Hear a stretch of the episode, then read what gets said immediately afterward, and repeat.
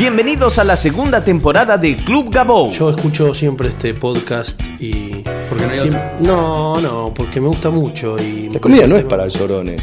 No lo es. ¿Cómo se pronuncia? Podcast. Podcast. Podcast. Que la gente más graciosa no se dedica a la comedia.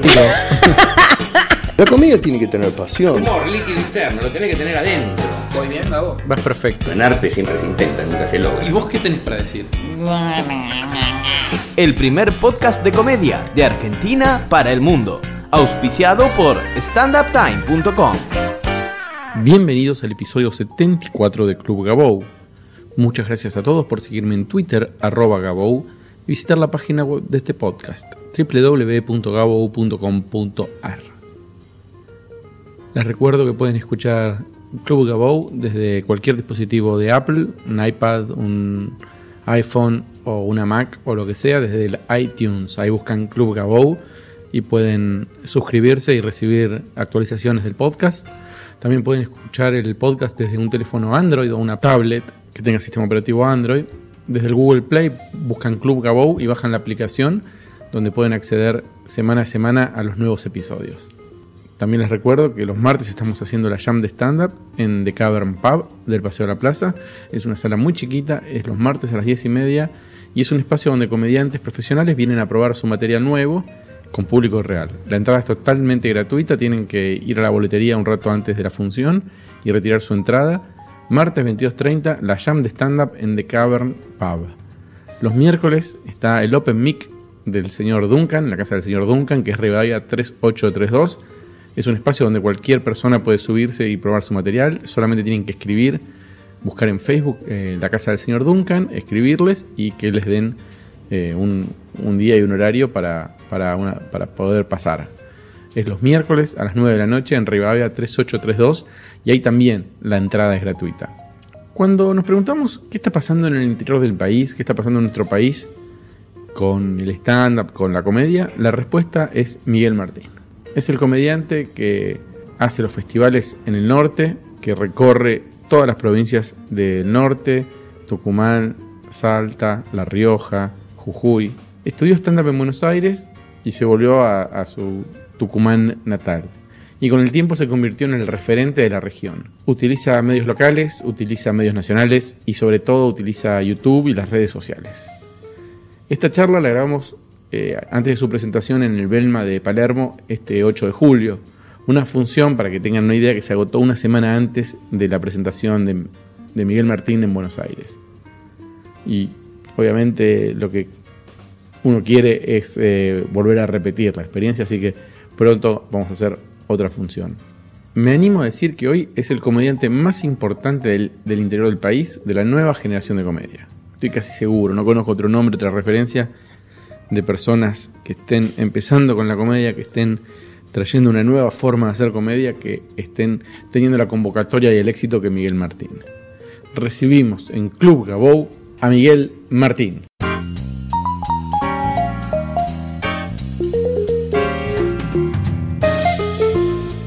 A ver, en general yo acá tengo gente charlando de, de comedia o de stand-up, eh, donde siempre lo que decimos es que la base de todo, de todo esto es el esfuerzo y el trabajo. ¿Sí? Sí. ¿Qué opinas sobre eso? Porque tu caso es atípico. Vos em- empezaste llano, haciendo stand-up, cursos, volanteando, la plaza, Gan- Gandhi, el foro Gandhi, bla, bla, bla. Te fuiste y volviste exitoso. Sí, una cosa extraña, la verdad, porque en el año 2007, cuando, cuando estaba acá, que vivía acá en, en Buenos Aires, en Capital Federal, eh, también eh, tratando de hacer cursos, tratando de ver cómo, cómo era la idiosincrasia de, acá de, del porteño, como le decimos nosotros, los tucumanos, eh, analizando un poco eso, ve- veía más o menos lo que les gustaba. Pues yo eh, tenía mi humor, que era el tucumano básico, el, el tucumano viene le gusta mucho el humor de- del idioma, del idioma, de, de, las palabras, del juego de palabras, de las palabras mal escritas, de las palabras mal, mal dichas, Ajá. que ahora ya no son mal dichas porque ahora es como que hay una onda de letras y filosófica que, que dice que no, no está mal dicho, sino está dicho como lo dice la gente y hay que aceptarlo. Eh, por ese lado iba mi humor, entonces cuando yo hago los primeros cursos de stand-up acá, me doy cuenta de que es más o menos, porque te hacen como una prueba, a ver, tira algo.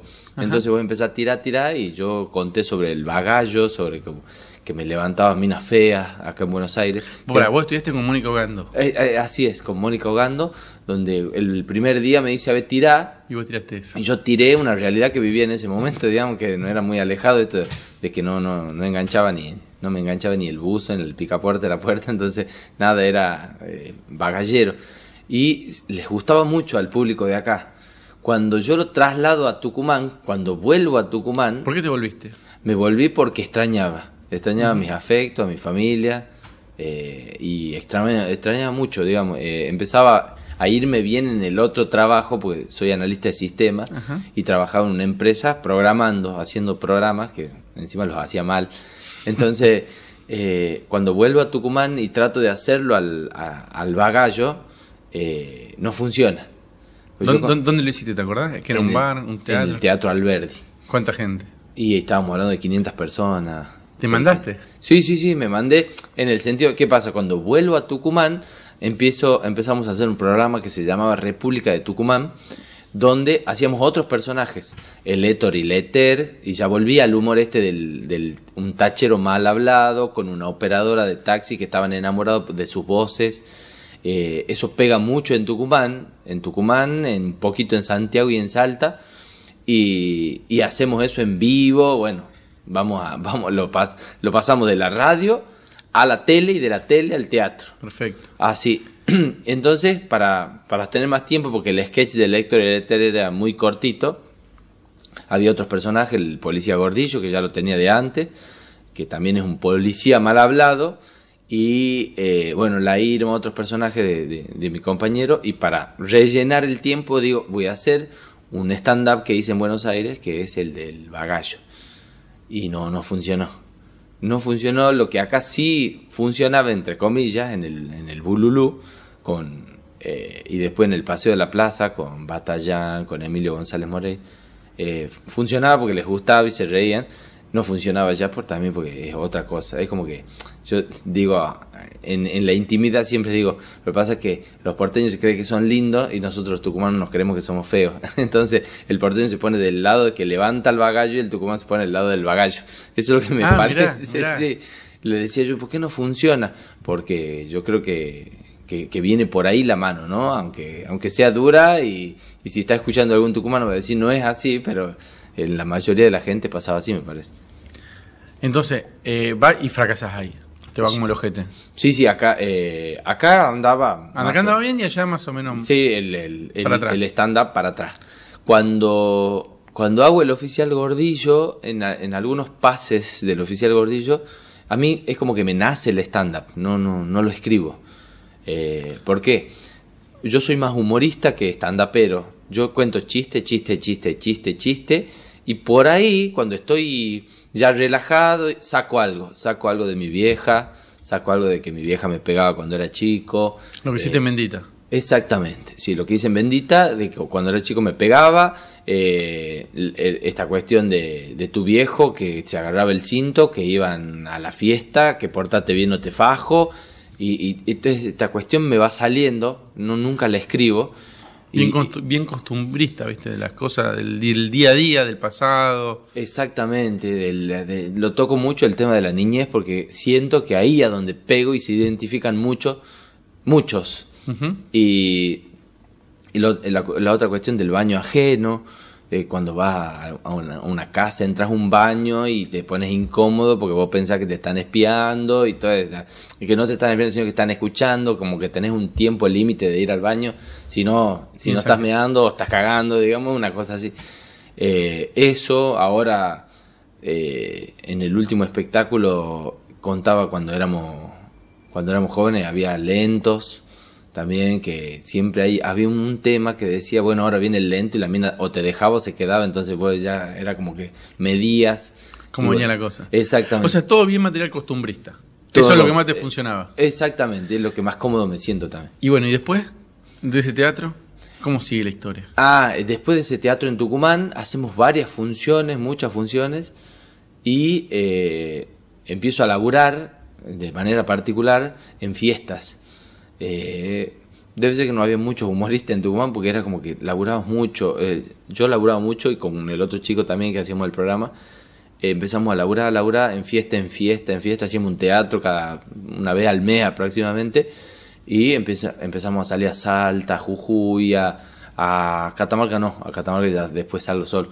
Pero empezamos así, ta, ta, ta, hasta que se termine ese programa y arrancamos otro, que se llamaba Mangines. Y vamos con Mangines y tratamos de ponerle más producción. Y inventamos personajes nuevos, las vecinas, tres vecinas que chusmeaban. Empezamos a inventar otros personajes, noticias del futuro, Tucumán en el año 2041.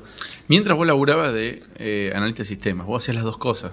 Cuando, cuando eh, la última vez que trabajé de analista de sistema, o que trabajé de verdad, como digo yo, fue acá en Buenos Aires. Yo Ah, mirá. Me vuelvo al 2007 solo a hacer radio, tele y teatro. Perfecto. Sí, pero porque se me dio, ¿no? No porque lo elegí.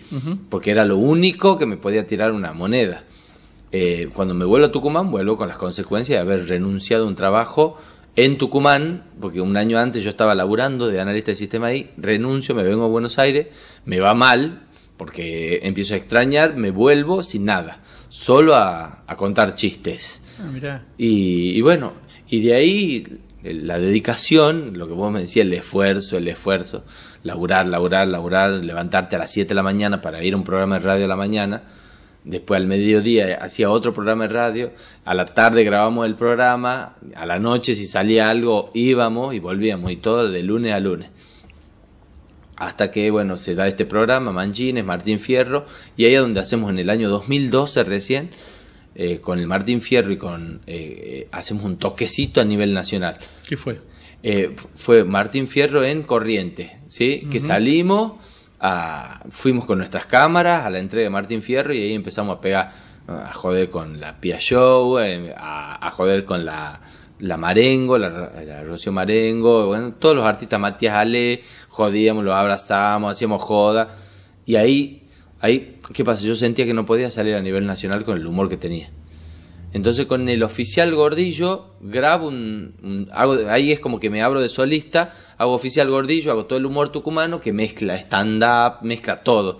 Eh, mezcla chiste de policías, se acaba a los 20 minutos, el, el personaje del policía se muere y ahí arranco yo mismo disfrazado de policía que cuento mi infancia, que cuento el baño ajeno, que cuento esto, aquello, que es esa mezcla de stand-up y chistes. Lo publico en internet para que se lo vea en buena calidad, tres cámaras, con jirafa, con todo. Y ahí es como que explota de ¿Qué quiere- nuevo. ¿Qué quiere decir explota? ¿Qué pasa? Explota, eh, empiezan a visitarme de muchas provincias del norte Ajá. y con un fragmento participo en un concurso de sin codificar. ¿Podemos decir Sí, que el YouTube te dio mucho más que la tele? sí, totalmente. Las redes sociales son las que Qué me loco, impulsan. porque ¿quién lo hubiera dicho hace cinco años que Sí. iba a pasar? Sí, bueno, sí, entonces, perdón, me, esa- no, me pareció importante eso. Sí, porque sí, sí, sí. Las redes sociales son fundamentales para mí. Las cuido como, como oro. Mi Twitter, mi Facebook y mi, mi YouTube es, es todo para mí. Mirá vos. Es mi principal herramienta de laburo. Bien, entonces, eh, subí el show entero. ¿Entero lo subiste? Entero. Eh, yo tenía un blog en un diario de ahí, La Gaceta, que es conocido. Sí, sí, sí. Y eh, lo, separaba en capítulos al, al, monólogo de Gordillo. Lo separo en 10 capítulos a la hora completa. Y para no escribir, vagoneta para escribir, eh, iba subiendo. Bueno, hoy les dejo el, episodio 1 del Oficial Gordillo. ¿Qué pasó? Cuando los empiezan a ver muchos, lo, allá hay un como un, acá debe haber también gente que piratea. El, el DVD de Gordillo no existía, digamos, existía el material que yo tenía en mi casa y lo subí a la red. Lo empiezan a bajar Arman los piratas, CD. arman el CD y lo vendían en las peatonales. No te puedo creer. Era impresionante, eso es lo que más y, difu- y vos lo veías y no lo podías creer, ¿o no? no, no lo podía creer. A mí me había pasado algo con el Héctor y el Ether, que también lo bajaban a los capítulos y los vendían. Y ahí cuando yo hablo a un abogado, le digo, ¿qué podemos hacer? Nada. No se puede hacer nada porque vamos a la policía, lo incautan la mercadería y, y- y pueden pasar dos cosas. El que le incautaron la mercadería va a la casa, hace 100 copias más, la vuelve a vender y el policía la puede romper, entre comillas, o se la devuelve o se la revende al... Sí, sí, sí. Eh, Entonces me dice, tómalo como un marketing gratuito.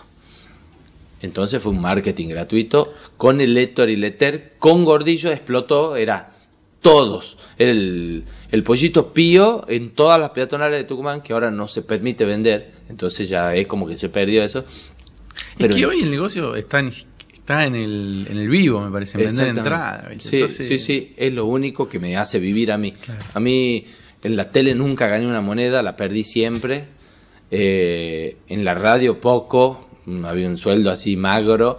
Eh, bueno, la venta de CD, nunca me dediqué a la venta de CD. Si vos estás esperanzado como artista en vender un CD, como músico sobre todo, eh, yo creo que es el camino equivocado el camino equivocado. Yo tengo unos amigos que, tienen un éxito rotundo en una época con el talento argentino y, viene Sony y le dice, te vamos a dar un peso por CD.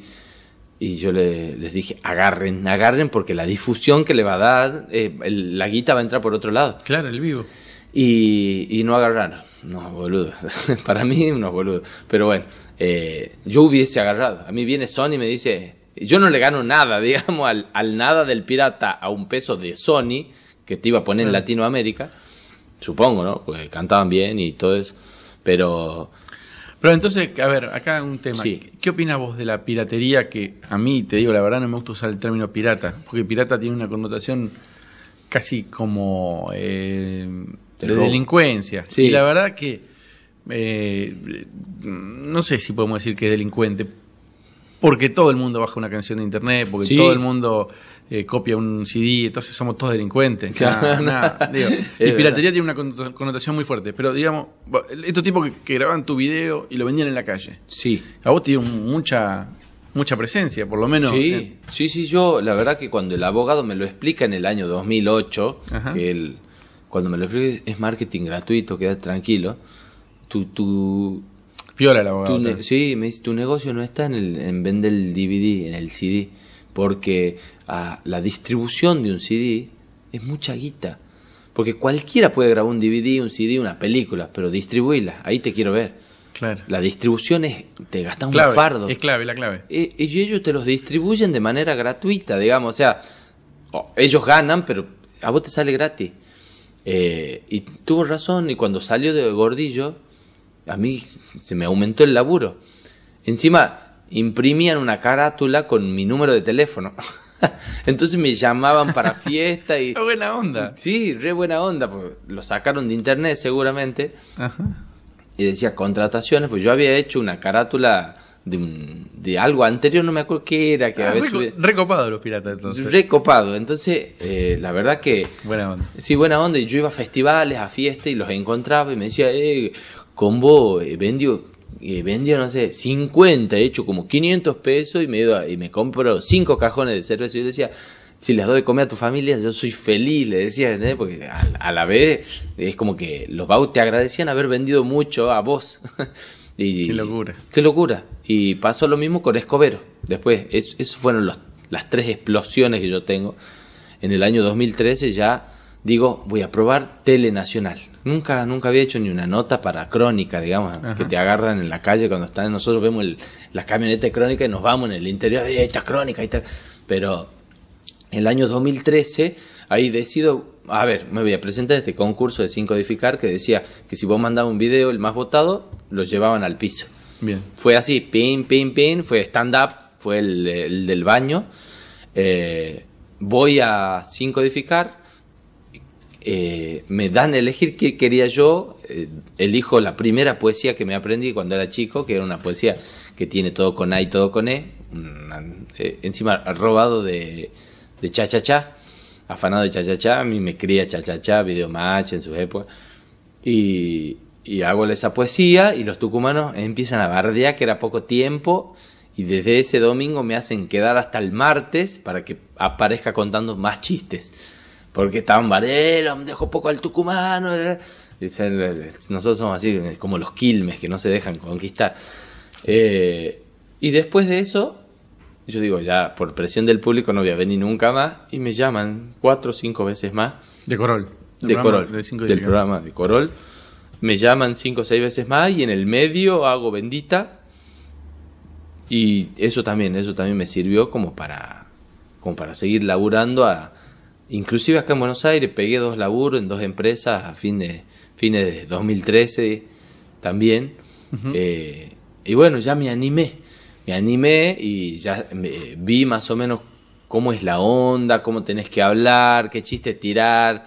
eh, y bueno, vamos a ver cómo sigue esto que, que, que ahora dentro de poco, bueno, esta noche precisamente hay un espectáculo de stand-up donde vengo solo por primera vez, entonces vamos a ver. ya está todo vendido hace cuatro días, cinco días. Exactamente. Una locura.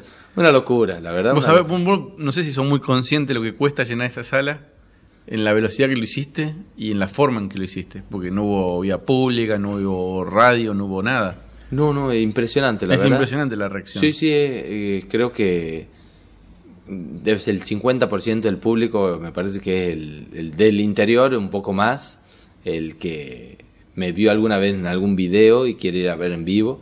Y la verdad que, no, impresionante. Cuando vos me dijiste, hay una sala de 170 personas, y yo esperaba, ay, 170, bueno, te dije, bueno, como diciendo, no me conseguí una de 50, porque estaba acostumbrado al del espacio de la plaza, que hay el- la de arriba era de 50, Claro. y era remarla y remarla para llenarla. Y volantear, volantear, volantear, y bueno, cuando me dijiste 170, bueno, vamos a jugarse la vida. Y, y bueno, y llena, y contento, y vamos a ver qué, qué sale esta noche, porque estamos nerviosos, porque no, no sé, ah, va a estar fantástico. Eh, ojalá. El que compró la entrada sabe que te va a ver a vos, no, no, no, no va a haber un, una diferencia grande entre lo que pasa en el Paso de la Plaza y lo que pasa por ahí en el Belma o en un lugar fuera del Paso de la Plaza, como estamos haciendo ahora, es que el que va te va a ver a vos. En el Paseo de la Plaza entra mucha gente que va, qué que, onda. que va a ver qué, va a ver lo que hay, que no, Claro. no sabe, no está muy, ah, va a haber unos pibes que hacen algo. Ah, es lo mismo la cualquier sala, es lo mismo cualquier horario, es lo mismo cualquier comediante cualquier show. Claro, claro, claro, vos En- vas a, a la pesca, digamos. En cambio ahora, lo que va a pasar esta noche, eh, es que la gente te fue a ver a vos. Compró la entrada para verte a vos y le gusta tu humor y le gusta lo que vos haces. Y eso me parece que está muy bueno. Porque Claro, sí. es distinto. Lo que está convocando sos vos. No, no está convocando el volanteo, la sala, el paseo a la plaza o la propuesta. Claro, Está claro. muy claro. bueno. eso. Sí, sí, está bueno, está bueno. Es como que es otra cosa, es como que voy a hacer alguna morisqueta y ya es como que el público se va a reír, digamos, ya, te, ya tenés lo que yo digo, el colchón de risas asegurado. Claro, claro. Y el público este fue a ver a vos. Está Claro. esperándote a vos. Así que eso está genial y te va a dar una, una tranquilidad que te vas a dar cuenta en los primeros tres minutos. Claro, exactamente. ¿Viste? Hasta que no está ahí, pero cuando salís y ves que las primeras risas ya está, ya sabes Exactamente. que pum, palo y a la bolsa. Vamos todavía, así es, ahí está, sos mi, eh, mi, ¿cómo se llama? Mi motivador. Pero va a ser así, vas a ver que va a ser así. Genial. Te vas a bajar y me decís, tenía razón hoy a la mañana. con Sí, sí, sí, sí, sí, sí. Así voy a hacer. Es como cuando hace un gol un jugador y va al banco y lo para vos. Para vos. Para vos, Gaby. Tenía razón. che, este, y contame cómo es el tema de hacer stand-up en el norte. Vos me contabas mm, el otro día, cuando estábamos charlando, que vos haces muchos festivales. Sí. Esto es algo que el comediante de acá no sabe que existe. Yo, Claro. de hecho, yo sabía que existía, pero no sabía, no sé cómo es el funcionamiento. Sí. ¿Cómo es el tema? Mira, eh, el stand-up eh, stand en ¿Cómo, sí primero, queda- ¿cómo, lo vendés? No lo vendés como stand-up. No, no, no, no, no. Yo soy humorista en el norte y te tenés que ir switcheando. Por ejemplo, hay un festival de folclore y es difícil hacer stand-up ahí. Porque en el festival de folclore tiene que ser picadito, tiene que ser tic-tic, porque tenés... eh, Chiste. no, chiste, chiste, tic, el chiste corto, el chiste veloz. ¿sí? Porque, o sea, lo podés hacer corto si lo contás rápido también, ¿no? Esa es otra cuestión. Eh, el stand-up, el de la madre por ahí, lo tenés que acotar, ir directamente a los remates. Eh, no podés, digamos, tirar el chiste sutil y eso no, tenés, tenés generalmente mal sonido, porque están al aire libre, por más que sea un super equipo. Ajá. Contás, decís una palabra y la escuchas dos veces. Eh, Qué, la- loco- qué incómodo es. Sí, es re incómodo, es re incómodo el tema sonido el que te mata.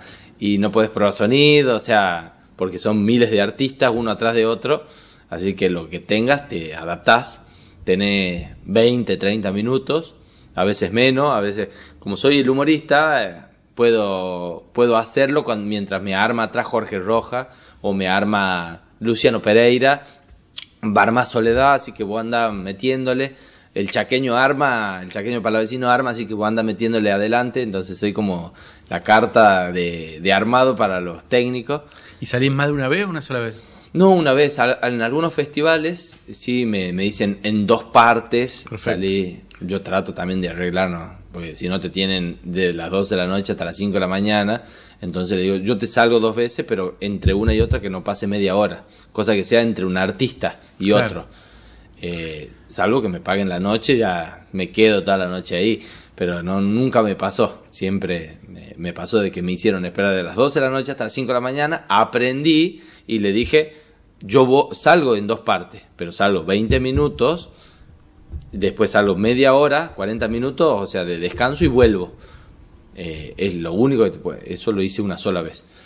Eh, pero después te dicen, no, no, entonces salí media hora de una sola vez. Y a veces menos porque te están apurando, porque viene el chaqueño, porque eh, Bien. eh, la figura es importante. Eso es en festivales de folclore.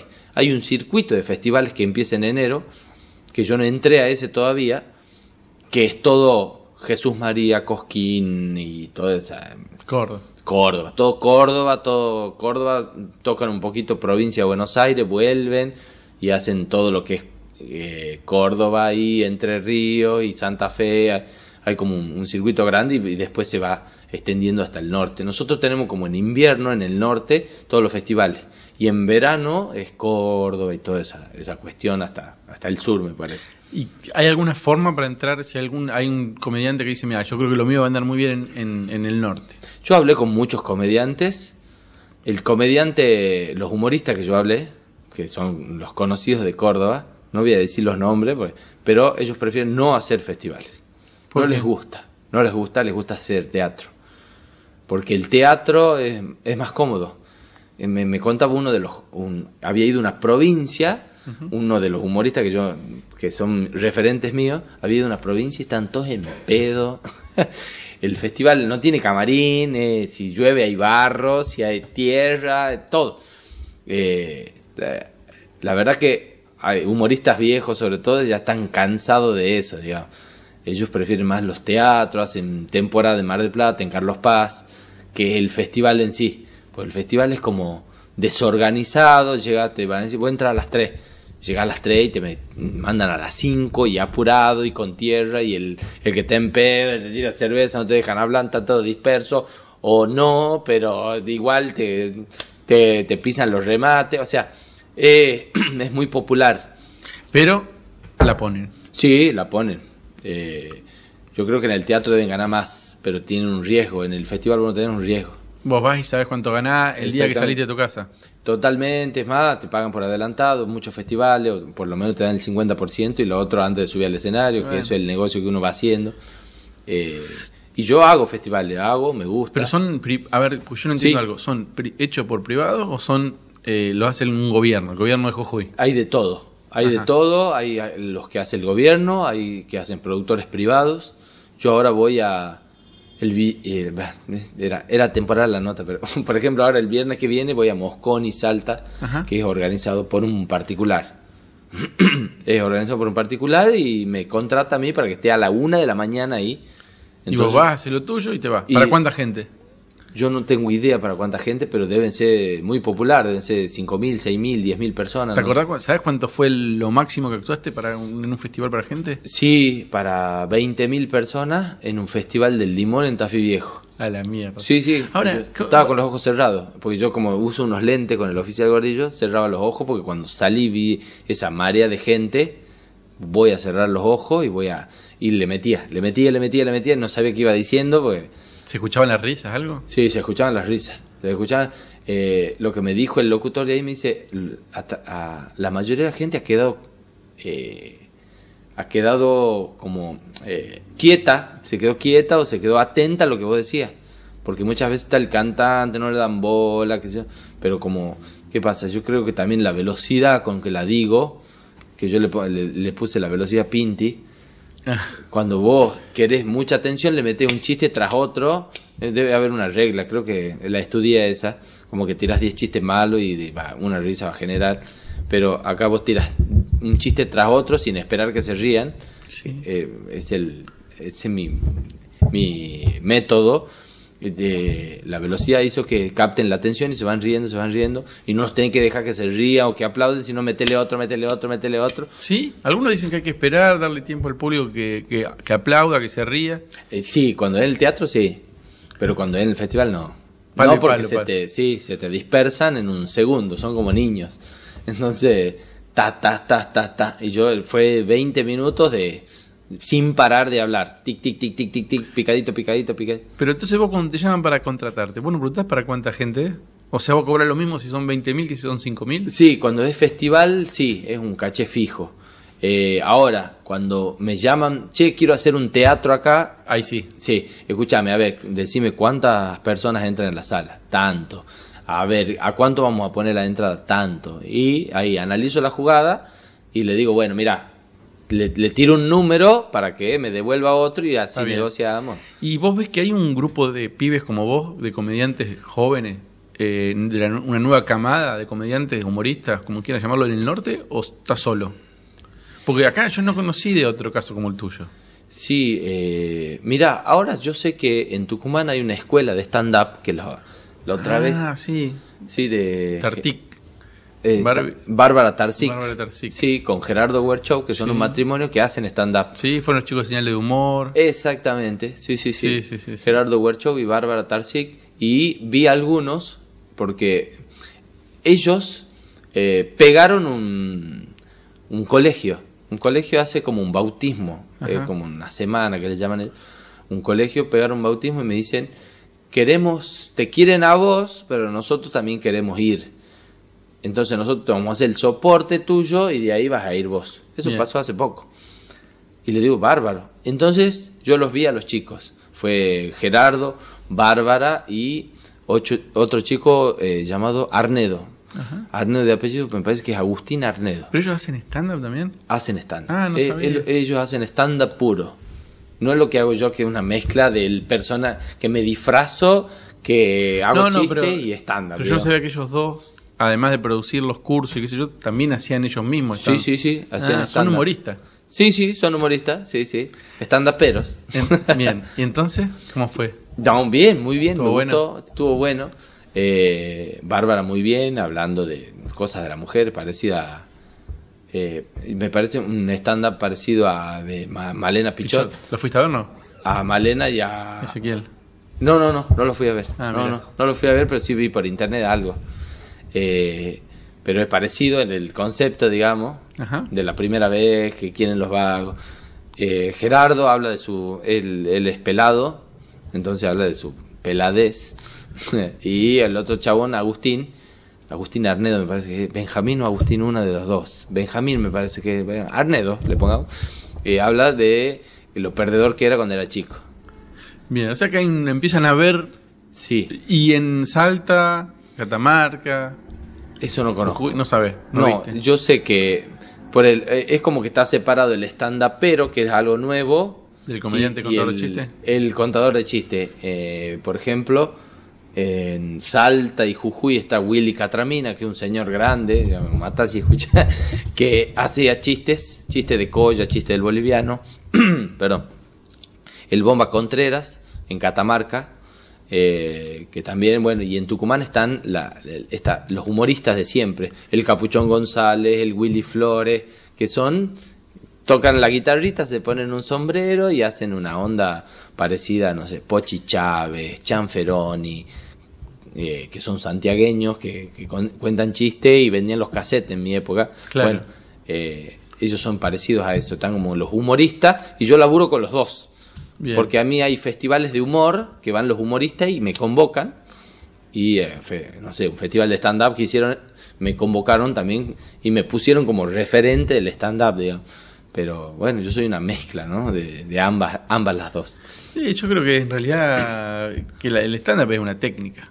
Que Claro. uno la puede le puede sumar elementos y hacerla más rica. Claro. O usar solamente el stand-up, pero no es más que una técnica. Claro, claro, sí. Bastante simple, de hecho. Sí, sí, sí, muy simple y, Es efectiva. y efectiva, eso te voy a decir. Te iba a decir.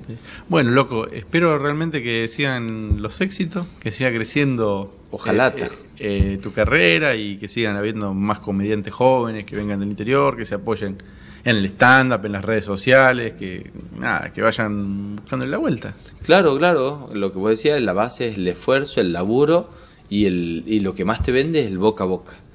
Eh, más allá de las redes sociales y todo eso, esta noche vamos a ver si el boca a boca, porque el boca a boca de otros espectáculos que hago en el norte es muy fuerte y me llena teatros. Cuando vos Cuando andas rebote. bien, sí, sí, sí, cuando andas bien, ¿cuándo vas a volver? Me han dicho que esto es espectacular, me han dicho, me han dicho, me han dicho, o me dijeron, sería la traducción para Buenos Aires, eh, que estaba muy bueno, el boca a boca es el más efectivo de todo. Cu- Tanto como cuando van a verte un teatro, como te contratan para una fiesta y me che, te llamo porque mi primo te contrató para tal día, dice que estuvo muy bueno. Ahora Y te voy a bueno, mostrar cómo me enteré yo de vos. Cuando termine este podcast, Dale. yo te voy a mostrar cómo me enteré. Bueno, Dale. muchas gracias, loco, por venir. No, gracias a vos. Un abrazo. Viens voir les comédiens, voir les musiciens, voir les magiciens qui arrivent. Viens voir les comédiens, voir les musiciens, les magiciens qui arrivent. Les comédiens ont installé leur tréteau, ils ont dressé leur estrade étendue des calicots. Les comédiens ont parcouru les faubourgs, ils ont donné la parade à grand renfort de tambour. Devant l'église, une roulotte peinte en vert, avec les chaises d'un théâtre à ciel ouvert, et derrière eux comme un cortège.